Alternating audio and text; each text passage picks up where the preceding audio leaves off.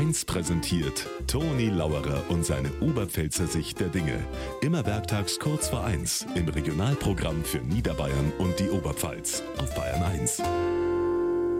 Ja, die Landtagswahl wirft schon deutlich ihre Schatten voraus. Überall hängen schon die Wahlplakate. Teilweise sind Gesichter drauf, teilweise sind Slogans drauf. Und natürlich haben schon wieder Deppen die ersten Plakate verschandelt. Bei einem habe ich allerdings direkt schmunzeln müssen. Auf ein Plakat, wo angestanden ist, für Bayern, hat einer mit dicken Feldstift drunter geschrieben, ich bin für 60.